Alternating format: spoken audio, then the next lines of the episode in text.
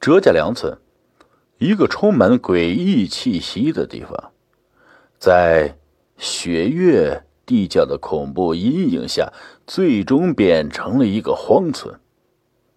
二十世纪七十年代初期，鄂尔多斯市乌兰木伦镇哲家梁村来了一批一批这个下乡青年啊，这新的故事啊，也就从这儿开始了。叶小斌、张小轩、郭小广、刘小雨、雷小鹏、王小明、皮小岭、杨小才，这八个人呢，因为没有给当时的差派主任哎陆梅送礼，被发配到了哲家梁村。这里太荒凉了。叶小斌望着破败的村子，不满的对众人抱怨：“我们怎么这么倒霉呀？”好了好了，既来之则安之啊！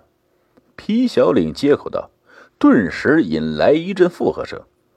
八人中啊，郭小广年龄最大，无可非议的成了带头大哥。经过一阵子的忙活，硕大的荒村呢，被整理的有条有序。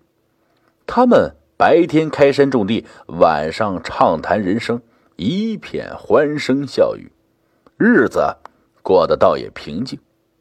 平静的日子背后隐藏的恐怖气息，再次降临到这个不祥的小村。然而，这诡异的一切，几个人都没有察觉。一天一天，日子过去了，不知道从哪天起啊，太阳一落山，几人就锁门睡觉，闭门不出，没有人开口，也没有人解释这是为什么。直到有一天，皮小岭因在山上睡觉睡过了头，这才发现了一件让人毛骨悚然的事实。皮小岭朦胧的醒来，眼前的一切让他又惊奇又好奇。月亮居然是血红色的！惊恐之中，皮小岭快步朝村子走去。来到小村。面前的一切让他彻底的失去理智啊！冷汗直冒，他一屁股坐到了地上。这哪里还有村子？呈现在他眼前的是一个破败的小村庄，跟他来时看到的一模一样。在血光的照射下，村子显得异常恐怖。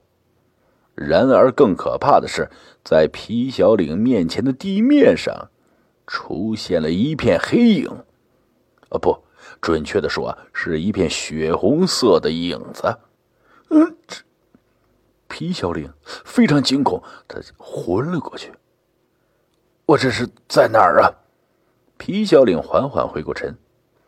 发生了什么事啊，小玲？郭小广问。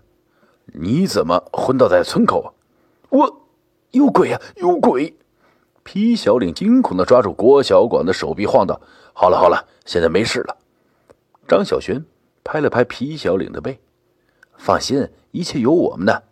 叶小斌挺了挺胸，李小鹏、小才、王小明、刘小雨都陪在皮小岭床前，七嘴八舌说着安慰的话。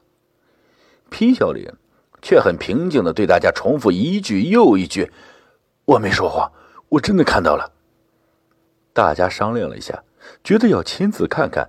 晚上。血红的月亮再次升起，眼前的一切挑战着众人的心弦。在月光的照射下，村子慢慢变样，变成大家刚来到时的荒村。周围被红色的人影包围，大家呼吸加重，冷汗直冒。千钧一刻，远处出现一个人影，红影。瞬间消散。不用怕，这些只是一些冤魂，受血月的牵制，没办法投胎，只能在人间徘徊。一个老人嘶哑的声音传来：“哦，原来如此，老人家，您您您是？我是这片区域的管理者。你们还是离开这里吧。”老人说完，慢慢消散在了空气当中。第二天，众人在山上建了一间土地庙，然后离开了村子。在众人离开的第二天，土地庙神秘消失，好像从未有过。只有在七月十四雪月照射大地的时候啊，它才会悄然出现，天亮又悄然消失。